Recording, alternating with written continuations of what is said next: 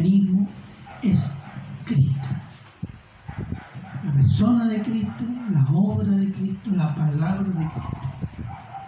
Somos salvos por la fe en la persona y obra de Cristo. Somos edificados con la palabra de Dios y en el poder del Espíritu Santo para crecer en la semejanza a Cristo. Nos congregamos para adorar a Dios por medio del único que es aceptable para el Padre, Cristo. Oramos al Padre en el nombre de la persona y obra de Cristo. Gracias.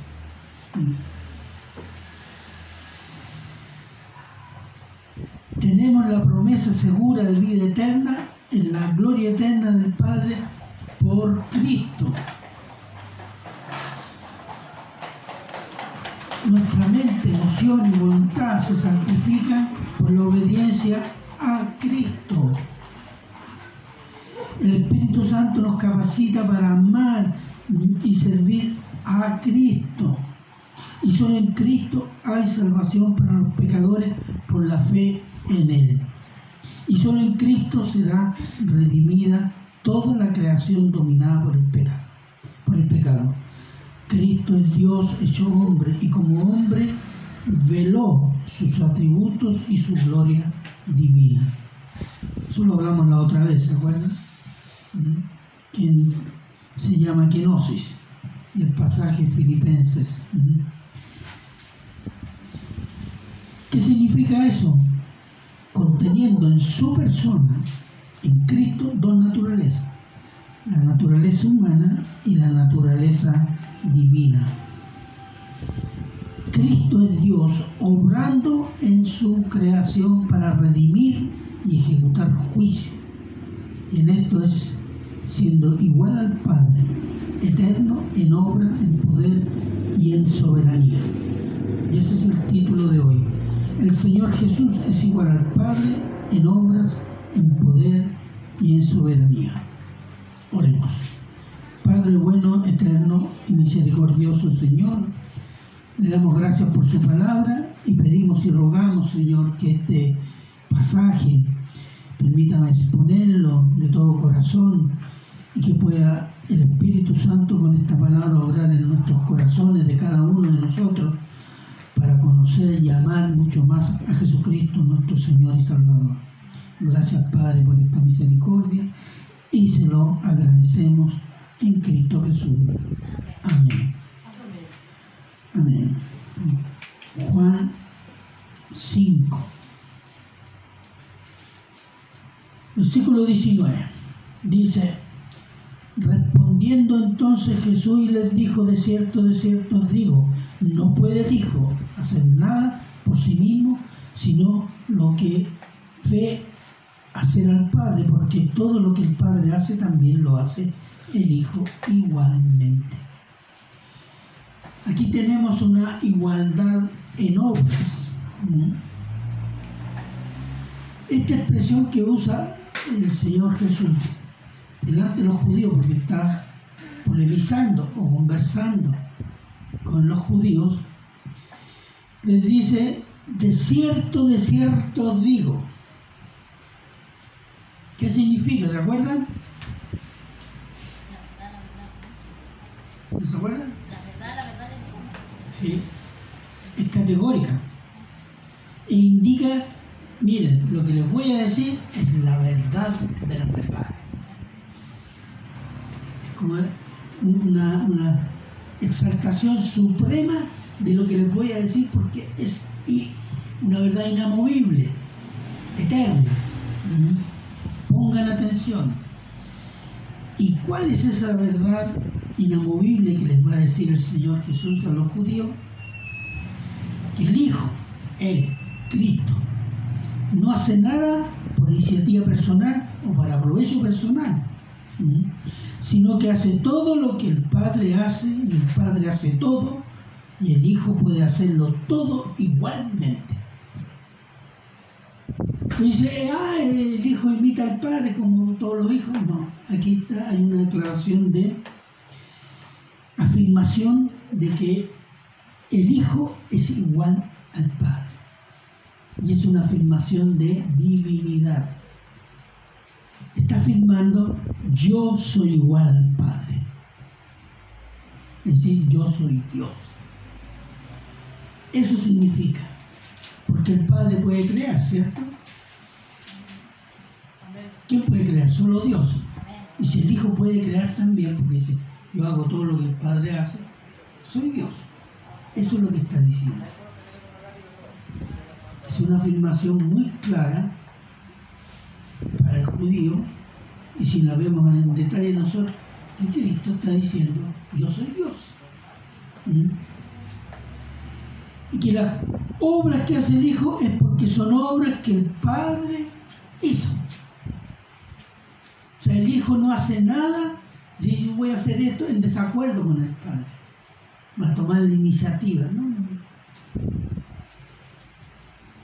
Por tanto, el Hijo no solo es divino como el Padre, sino que tiene una perfecta comunión entre el Padre y el Hijo. Una perfecta unión y una perfecta común unión. No significa que son como diría, revueltos, como diría, juntos, pero no revueltos. ¿Mm? El Padre no es el Hijo, el Hijo no es el Padre, pero están juntos en una unión y comunión perfecta. ¿Mm? Juan 10:30. ¿Qué dice el Señor Jesús a los judíos? El Señor Jesús no tiene miedo a afirmar esto. Hoy día eh, muchas iglesias, muchos pastores tienen miedo a afirmar que Jesucristo es Dios. Jesucristo lo afirmó delante de los judíos. Los judíos muchas veces quisieron apedrearlo por eso. Pero eso no significaba que tenía que negar lo que él era y lo que venía a ser a Israel. Juan 10:30 dice, yo y el Padre uno somos. Es como decir, el matrimonio singular. El matrimonio está compuesto por el hombre y la mujer. Dos. Un hombre y una mujer. Pero es un matrimonio. Acá igual. El padre y yo uno somos, pero somos dos personas. Pero somos uno. Y eso lo entendieron perfectamente los judíos. Miren lo que sigue después. Entonces los judíos volvieron a tomar piedras para apedrearle. Jesús le respondió, muchas buenas obras os he mostrado de mi Padre. ¿Por cuál de ellas me apedreáis? Le respondieron los judíos diciendo, por buena obra no te apedreamos, sino por la blasfemia, porque tú, siendo hombre, te haces Dios. Los judíos lo entendieron, pero no lo creyeron. Hoy día la iglesia, muchas iglesias no lo entienden ni lo creen. Esta unidad y esta igualdad en obras con el Padre indica además de que la deidad del Hijo señala o indica autoridad. Autoridad del Hijo. Autoridad que proviene del Padre por su igualdad con el Padre. Entonces viene una autoridad superior, una autoridad divina, que los judíos nunca reconocieron. A pesar de su predicación, a pesar de los milagros, que no fueron pocos y algunos bastante grandes. Vamos a Mateo 21, por favor. Mateo 21. Aquí hay un diálogo entre el Señor Jesús, Mateo 21, acá lo tengo, del 23 al 27. que dice así, cuando vino al templo, los principales sacerdotes y los ancianos del pueblo se acercaron a él mientras enseñaba y le dijeron, ¿con qué autoridad hace estas cosas? ¿Y quién te dio esa autoridad?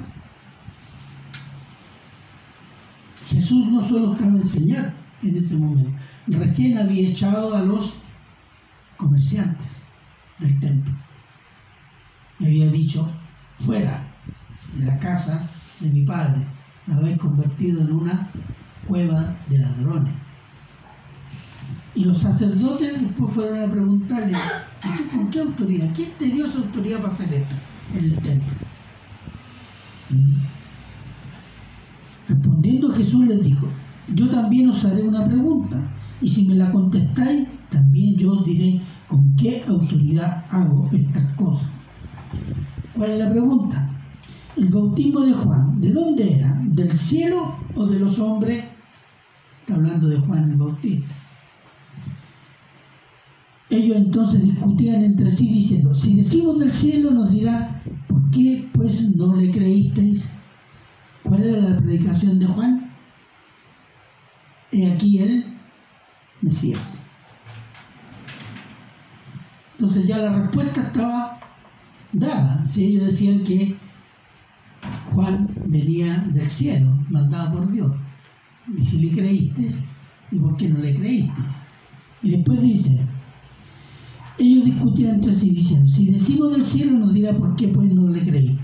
Si decimos de los hombres, tememos al pueblo porque todos tienen a Juan por profeta de Dios.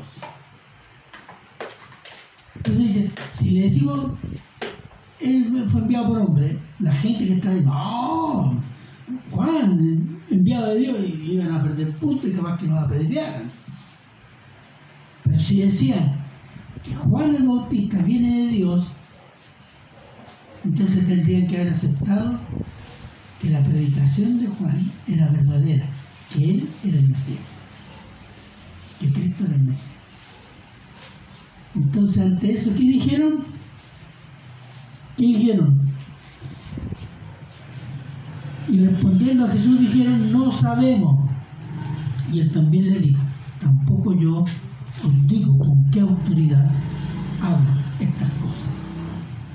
Con la respuesta, los judíos, sacerdotes y fariseos, se autoanularon como autoridad. Y Jesús les dijo, ustedes no tienen ninguna autoridad para preguntarme. Nada. Por lo tanto, yo no estoy obligado ante ustedes. Lo dejo callado. Porque a veces mucha gente piensa que si dice que Jesús es Dios, la gente se va a molestar. Pero si dice que Jesús era un buen hombre, mucha gente se va a alegrar, pero Dios se va a enojar porque no es verdad. Es al contrario lo que está sucediendo hoy día. Y eso a veces los pastores, los predicadores, incluso nosotros mismos en conversaciones con personas, vecinas o parientes, nos cuesta decir eso, que Jesús es Dios y Dios te salva de los pecados. Y si no te arrepientes y no tienes a Cristo, te vas al infierno. ¿Cómo ser infierno sin buena razón? Porque todo el mundo tiene eso. Cuando tú uno le dice eso, se espanta. No, pero a ti te falta este poquito. No, hermano, no te temamos. No te temamos a decir esa verdad. Porque hay muchas personas engañadas creyendo que porque hacen cositas buenas, o tienen sentimientos religiosos, o porque hacen dos o tres cosas para Dios, que se van a ir al cielo. Y no es verdad. Y se van a encontrar en las puertas del infierno sin saber por qué. Y corresponde a nosotros decirle la verdad. No se la van a decir otros grupos no se la van a decir los periodistas, el gobierno, la universidad, no. Los escritores, no. Los cristianos, la iglesia, tiene que decir esa verdad.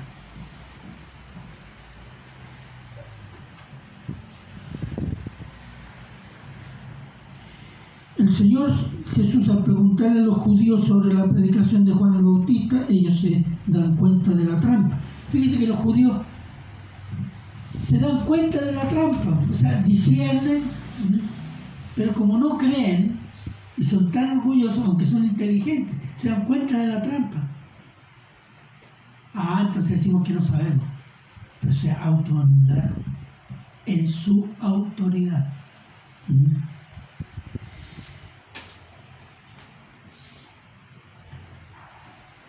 El Hijo hace las obras del Padre, obras de creación, obras de señales sobre enfermedades, sobre la naturaleza, sobre los espíritus, etc. Porque el Padre y el Hijo son de la misma sustancia. ¿Cuál es la sustancia del Padre y el Hijo? La misma naturaleza, la misma esencia divina. Son Dios. Y tienen una unidad perfecta y completa porque está basada en qué? En que son Dios. Está basada en el amor. Vamos a Juan 5. 20. Porque el Padre ama al Hijo y le muestra todas las cosas y Él hace todas las cosas que Él hace y mayores obras que ésta le mostrará, de modo que vosotros os maravilléis. Ama al Hijo. Y por ese amor el Padre hace ver todas las cosas al Hijo. Y el Padre le mostrará cosas mayores. ¿Cuáles pueden ser las cosas mayores? Aparte de la creación, la salvación, la resurrección de los muertos. Esa es una obra grandiosa. Para que ustedes, dicen los judíos, se maravillan, se sorprendan, se asombran y admiren las obras de Dios y a Dios. Ahora, esta es una relación de amor, de amor fileo. ¿Se acuerdan lo que hay en amor fileo? El amor de pariente, el amor de un padre por un hijo, de un hijo por sus padres, por un pariente, por un hermano, por una hermana, por un amigo. Es un amor fileo, se llama, o filial sería. Entonces, veamos Mateo 17.5, si alguien puede estar ahí, por favor.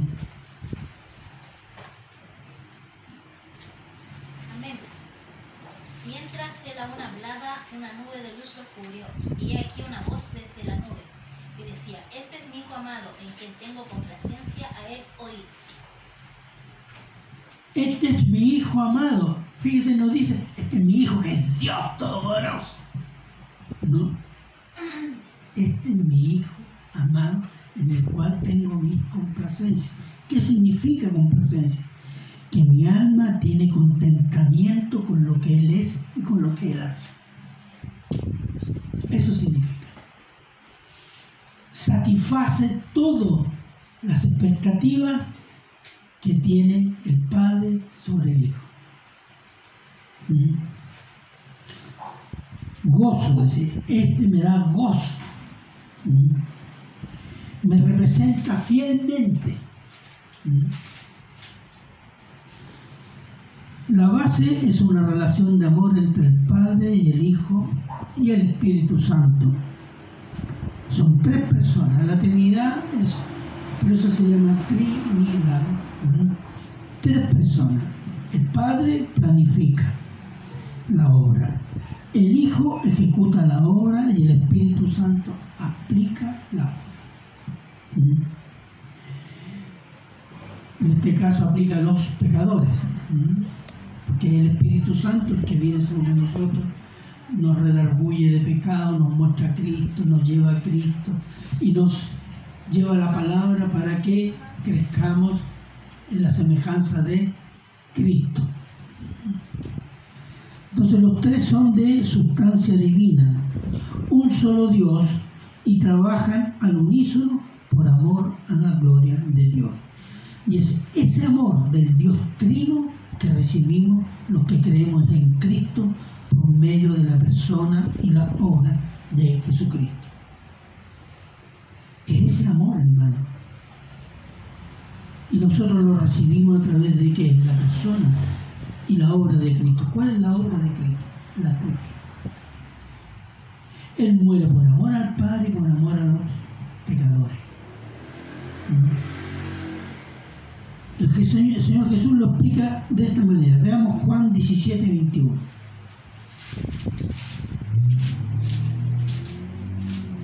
Amén. Para que todos sean uno como tú, oh Padre, en mí y yo en ti, que también ellos sean uno en nosotros, para que el mundo crea que tú me enviaste. Ahora, aquí está hablando de unidad. Este es un versículo muy usado por el movimiento ecuménico. Dios quiere que seamos uno, unámonos, católicos, satánicos, evangélicos, budistas, musulmanes, seamos uno, seamos uno.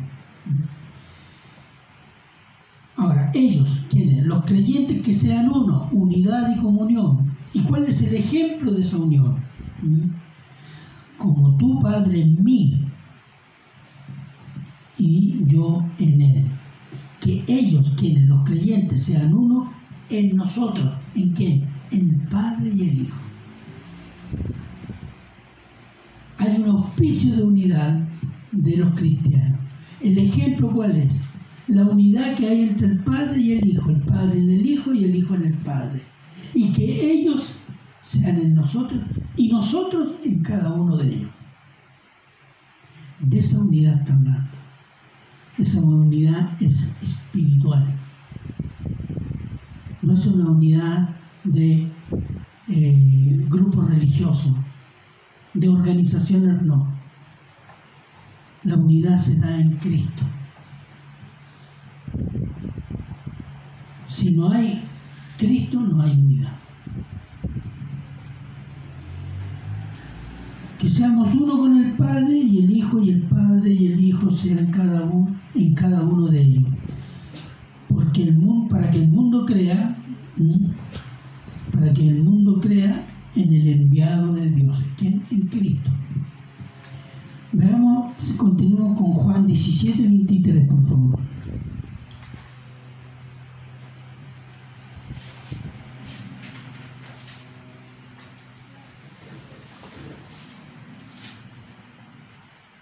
Si alguien lo puede leer. Amén. Yo en ellos y tú en mí, para que sean perfectos en unidad, para que el mundo conozca que tú me enviaste y que, lo has, lo- lo- y que los has amado a ellos como también a mí me has amado. Se fija cómo se refleja el amor, comunión. La comunión con quién? En Cristo. Y Cristo en nosotros. Entonces dice, y que lo has amado a ellos como a mí me has amado. ¿Dónde se va a reflejar el de Dios por medio de Cristo? En que el que cree tiene a Cristo y tiene el amor de Cristo y refleja el amor de Cristo. El amor del Dios Trinitario se manifiesta por Cristo para todo aquel que cree y el que cree en Cristo tiene el amor de Dios para mostrar al mundo el amor de Dios por Cristo, por medio de su persona y obra en quién, en los que creen. Fíjese, aunque tengo más adelante, cuando habla del amor, habla de muchas cosas. Nosotros cuando hablamos de amor hablamos de sentimiento. Pero el amor de Dios son muchas cosas, o varias cosas. Ahora, el amor de Dios por Cristo para los creyentes es un amor ágape. ¿Qué significa?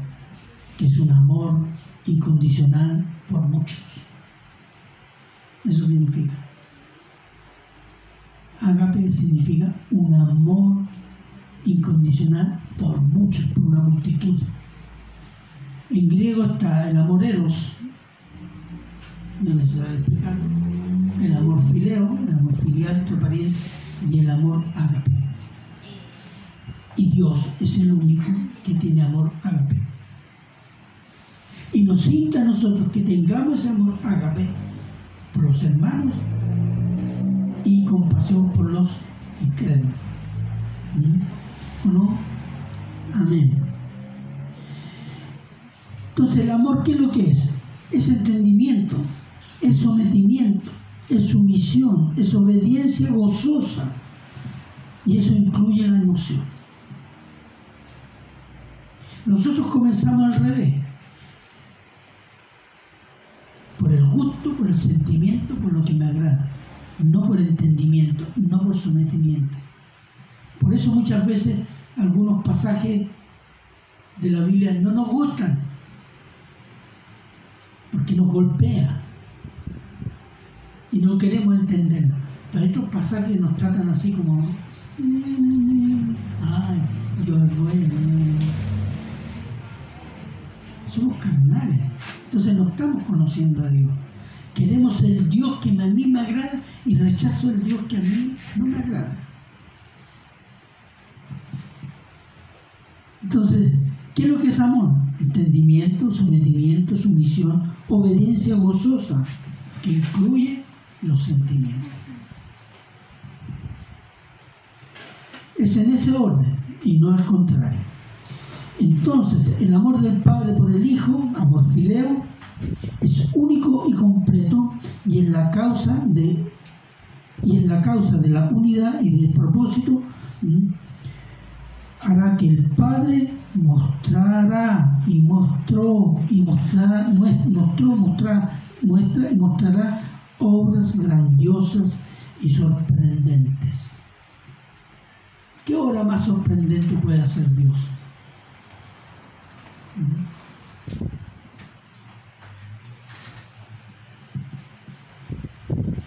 Versículo 21, Juan 5, 21. Dice, porque como el Padre levanta a los muertos y les da vida, así también el Hijo a los que quiere da vida. ¿Cuál es la idea? El Hijo resucita muerto y le da vida tal como el Padre. ¿Dios resucita muerto? Sí. ¿Cristo resucita muerto? Sí. ¿Mm? Veamos 2 Reyes 13, 21. Si alguien puede estar ahí, por. Segunda de Reyes 13, 21. Amén. Y aconteció que al sepultar unos a un hombre, súbitamente vieron una banda armada y arrojaron el cadáver en el sepulcro de Eliseo. Y cuando llegó a tocar el muerto los huesos de Eliseo, revivió y se levantó sobre sus pies. ¿Qué sucedía? Eso está sucediendo en Israel. Está dividido el reino de Israel, el norte, el reino del sur, Jerusalén. Dios había prometido a Israel, reino del norte, por medio del profeta Eliseo, que los sirios que lo estaban atacando no iban a arrasar con el reino de Israel. Pero Eliseo muere. Entonces la gente dudaba de lo que había dicho Eliseo. Entonces llevan a un funeral a un muerto y hay un ataque de unas bandas y este muerto se les cae en la fosa donde están los huesos o los restos de Eliseo. Y este muerto vive. ¿Y qué significa esto? Significa que aunque el profeta murió, la palabra del profeta venía de Dios y Dios va a cumplir esa palabra, aunque el profeta esté muerto. Eso significa. Y eso es lo que tenía que entender Israel y el rey. Lucas 7. ¿Quién lo hizo Dios? Eh, perdón, ¿quién hizo eso? Dios. Lucas 7.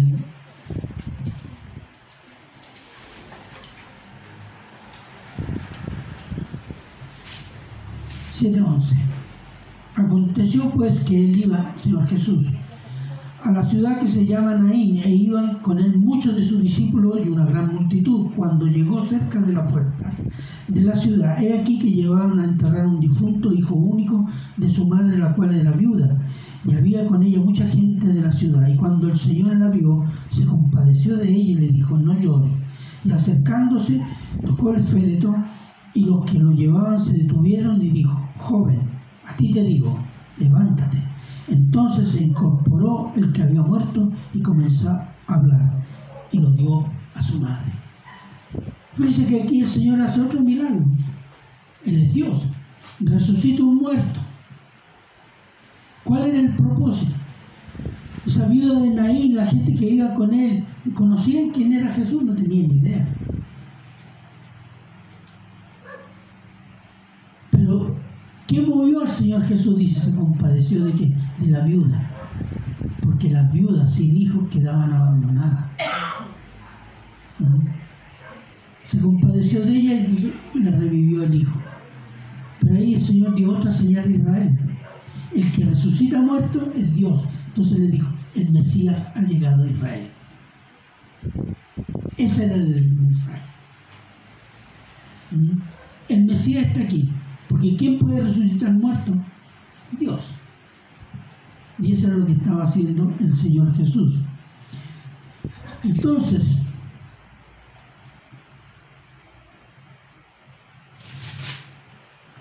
el Señor Jesús siendo casi un desconocido, hace esta obra y se presenta a Israel porque solo Dios puede resucitar un muerto y solo Dios puede delegar en hombres este poder. ¿Cierto? ¿A quién se lo delegó? ¿Qué hombre pudo resucitar muerto?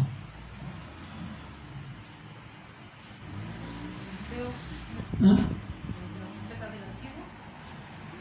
Y de los apóstoles. Pedro, Pedro. Pedro. Pedro resucitó una mujer, Dorca. ¿Se acuerda? ¿Y quién más en el Antiguo Testamento resucitó a un niño? Eliseo. Fíjese, resucitar físicamente es un poder que Dios ocasionalmente en la historia de la redención dio a algunos hombres. No dio a toda la iglesia, no dio a todos, ni siquiera dio a todos los profetas. Fueron algunos profetas que realizaron esa obra. Muy pocos, si usted lee atentamente el Antiguo Testamento, aparte de Eliseo debe haber otro más. Y del Nuevo Testamento se habla de Pedro y de Pablo. Entonces es excepcional. ¿Por qué? Para cumplir los propósitos de Dios en un determinado tiempo. Para avisar al pueblo de Dios, he aquí la mano de Dios, he aquí la presencia de Dios. Esto es lo que quiero. Esto sepan, conozcan.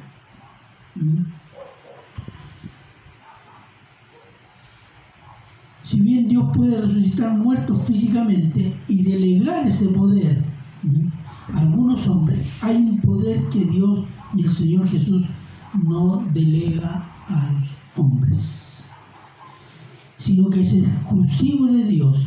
¿Y cuál es? La resurrección espiritual para vida eterna. ¿Sí, hermano? Eso lo puede hacer solo Dios. Dios Padre y Dios Hijo. Juan 4:14.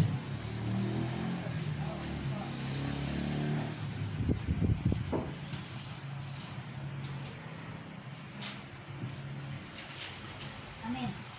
Mas el que bebiere del agua que yo le daré no tendrá sed jamás, sino que el agua que yo le daré será él una fuente de agua que salte para vida eterna.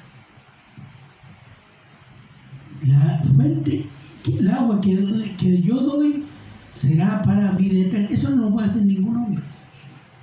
Solo Dios. ¿Mm? Solo Dios puede convertir pecadores condenado a hombres y mujeres santos y agradables a Dios, que van a ser resucitados para vida eterna.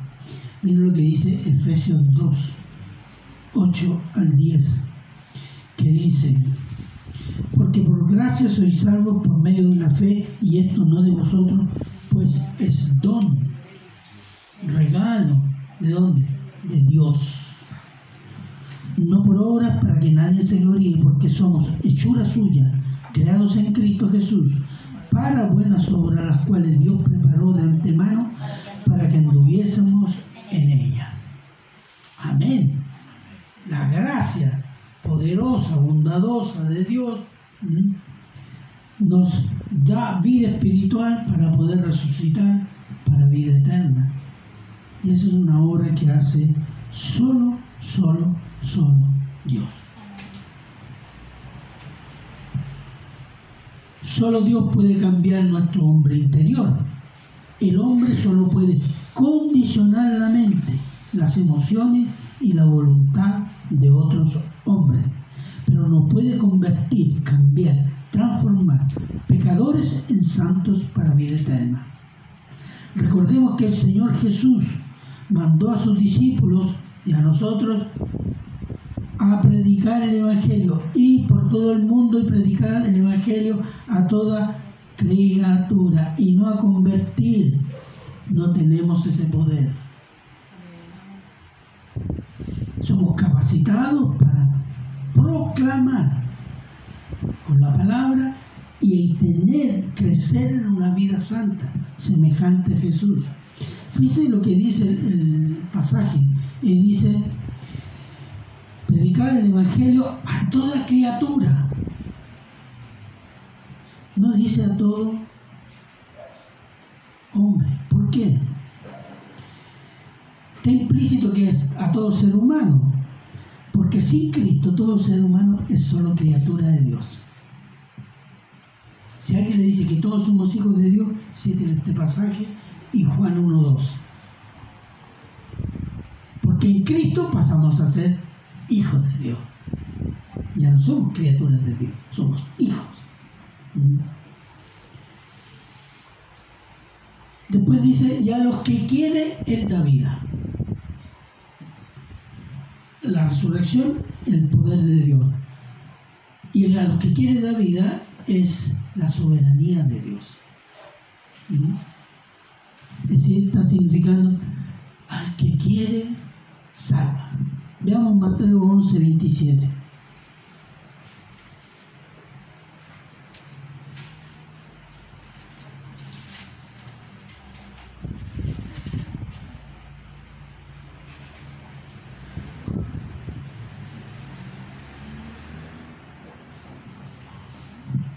Mateo 11, 27.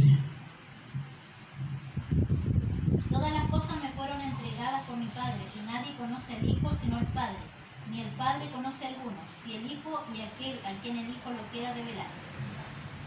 ¿A quién? A quien él quiera revelar. Hay otro pasaje cuando dice, todo lo que el Padre me da, yo lo resucitaré en el día el Padre al Hijo? Le da creyentes. Esos elegidos que Él tiene ya designado, como dice en Efesios, antes de la fundación del mundo. Son un regalo para el Hijo. ¿Para qué? Para convertirlos y para que el día de la resurrección Cristo los resucite para vida eterna. Entonces dice, el Padre al Hijo regala a aquellos que escogió antes de la fundación del mundo para que fuésemos santos y sin mancha delante de. Ahora, cuando leemos Romanos 9, 15, 16, se lo leo yo. Pues Moisés dice, tendré misericordia del que yo tendré misericordia, y me compadeceré del que yo me compadezca. Así que no depende del que quiere ni, de- ni del que corre, sino de Dios que tiene misericordia. La salvación depende de la misericordia de Dios, pero Dios tiene misericordia de quien quiere, según su propia voluntad. Dios salva por misericordia, no está obligado a salvar y no está obligado a salvarlos a todos. Su misericordia en este sentido es, perdón, es selectiva. Su misericordia y su amor incondicional es selectivo, hermanos. Dice, ¿por qué no va a salvar al resto de la gente? Porque el resto de la gente no quiere salvarse. Porque usted quería salvarse, no. Nadie quiere salvarse. Nadie quiere decir, quiero ser salvo. Todos quieren ir al cielo. Pero sin pagar por los pecados, sin creer en Cristo. Y quieren las bendiciones de Dios, pero Dios es lejito. Y no funciona así. Entonces, queremos ser salvos y somos salvos por misericordia para la gloria de Dios. Entonces,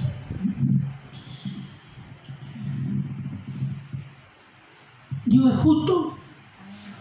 Amén. Decimos justo. Y si fuera justo, solo justo, nadie se salvaría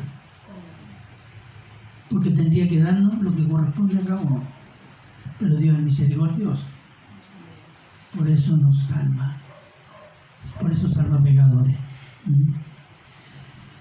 Entonces, Señor Jesús es Dios hecho hombre y siendo hombre, Él aceptó actos de adoración y con ello dio a entender que Él es Dios. Ese es otro aspecto.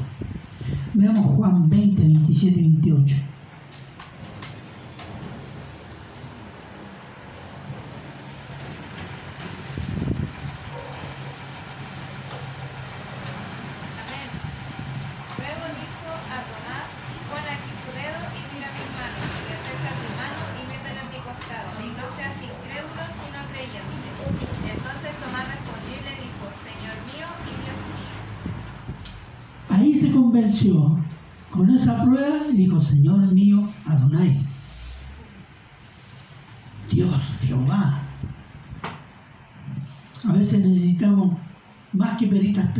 Peritas, manzanitas, necesitamos una prueba así, pero ya. Pero, el- ¿qué dice la palabra? Bendito el que cree sin haber visto. Eso somos nosotros. Ellos vieron a Jesús. ¿Mm? Veamos Hechos 10:25.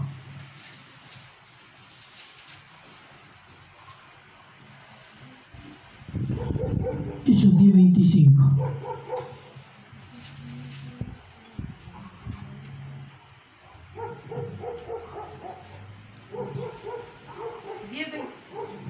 Cuando Pedro entró, salió Cornelio a recibirle y postrándose a sus pies adoró.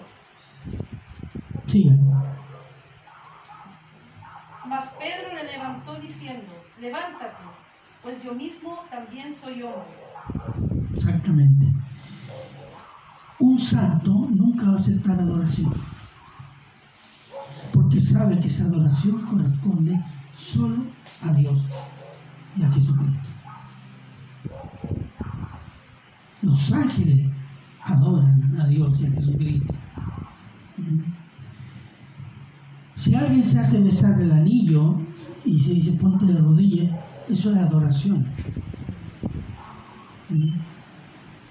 Eso es ponerse en el puesto de Dios. Otra forma de ponerse en el puesto de Dios es decir, no toquéis al ungido, intocable, el. No lo miren.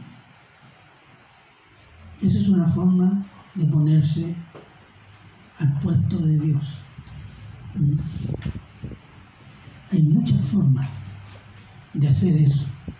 Y eso es lo que se llama un robo de la gloria de Dios.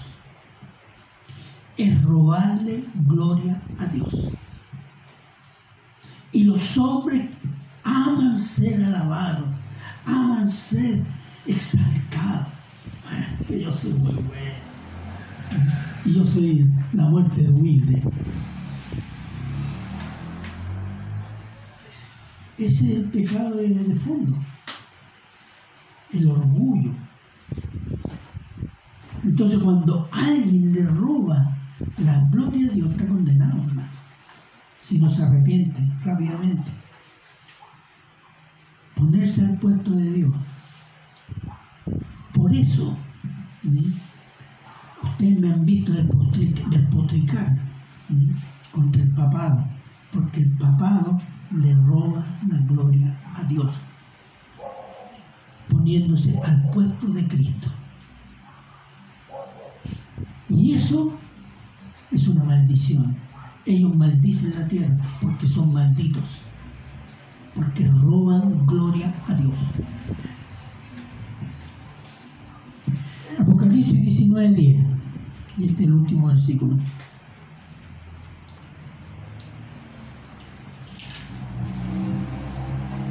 Yo me postré a sus pies para adorarle, y él me dijo, mira, no lo hagas, yo soy consiervo tuyo y de tus hermanos que retienen el testimonio de Jesús. Adora a Dios, porque el testimonio de Jesús es el espíritu de la profecía. Adora a Dios. Adora a Jesús, el espíritu, la esencia de la palabra de Dios, de Génesis Apocalipsis, es Cristo. A Él hay que adorar. No me adores a mí, ese es un ángel. Nosotros vemos un ángel grande, grande, ¡ay, Dios, Dios! ¡Ay, nos caímos lo adoramos! ¿Sabe por qué?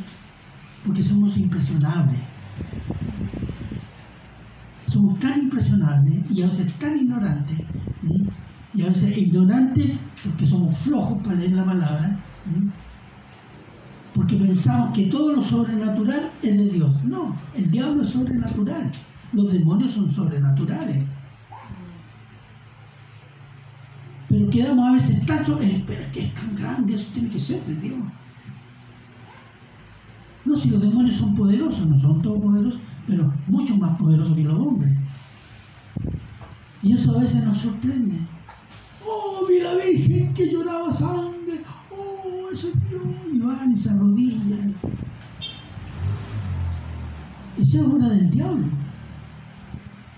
El diablo se está haciendo adorar como Dios a través de esa figura, porque no lo hace abiertamente, lo va abiertamente con el anticristo con la bestia, cuando venga el, el tipejo aquel. Ahora, si un hombre, un ángel, una virgen acepta adoración de los hombres, está robando gloria a Dios y promoviéndose como Dios, lo cual es satánico, es idolatría. El Señor Jesús es igual al Padre, Dios Todopoderoso, en obras sorprendentes, en poder absoluto e único y en soberanía. No depende de los hombres, sino de su propia voluntad en unión y comunión con el Padre. Comunión de amor, amor fileo, entre el Padre, el Hijo y el Espíritu Santo.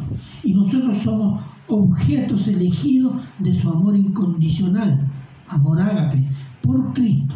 Y nuestra respuesta a ese amor inmerecido debe ser adoración, sumisión, servicio, respeto, obediencia por amor, porque Él nos amó primero. Amén. Amén. Oremos. Padre bueno, eterno, misericordioso Dios. Le damos gracias, Señor, por este pasaje que nos revela la igualdad del Señor Jesús con el Dios poderoso, eterno. Gracias, Padre, por este pasaje, porque podemos entender eso. Y yo ruego que el Espíritu Santo ponga esto en nuestros corazones, en nuestra mente, para que podamos obrar de consecuencia, Señor, teniendo una adoración como le corresponde respetuosa y un servicio fiel y una relación de amor con usted, Señor. Gracias, Padre. Se lo agradecemos en Cristo Jesús. Amén y amén. Bien. La ofrenda, Hay que parar el...